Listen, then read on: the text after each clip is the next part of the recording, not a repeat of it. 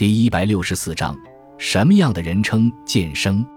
剑生是明清时期人们对于在国家最高级学府国子监读书者的称呼。明代的剑生分为四类：会试不第的举人，可入国子监深造，称为举监；以贡士身份入监者，称为贡监；有功官员子弟被朝廷特批入监者，称为印监；捐钱进来的叫做吏监。清代剑生主要有恩监、印监。优监、吏监四种，其中不同于明代的恩监是因皇家有喜事特开恩招来的，优监则与贡监类似。另外，清代建生中还有一些其他的来源，比如七品以上官员子弟中聪慧好学者，因公殉职官员子弟、圣贤后裔等均可入监读书。建生不同于一般的生员，可以和大家一起参加科举考试，同时。即使科举不第，仍然是有官做的，可以说前途是有保障的。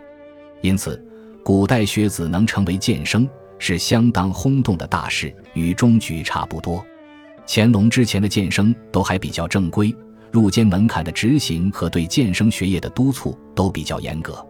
但乾隆之后，国子监逐渐沦为卖官机构，监生基本上成了花钱买官者的代名词。这些监生只是在国子监挂名，并不真去读书，因此，官员的监生出身是被人瞧不起的。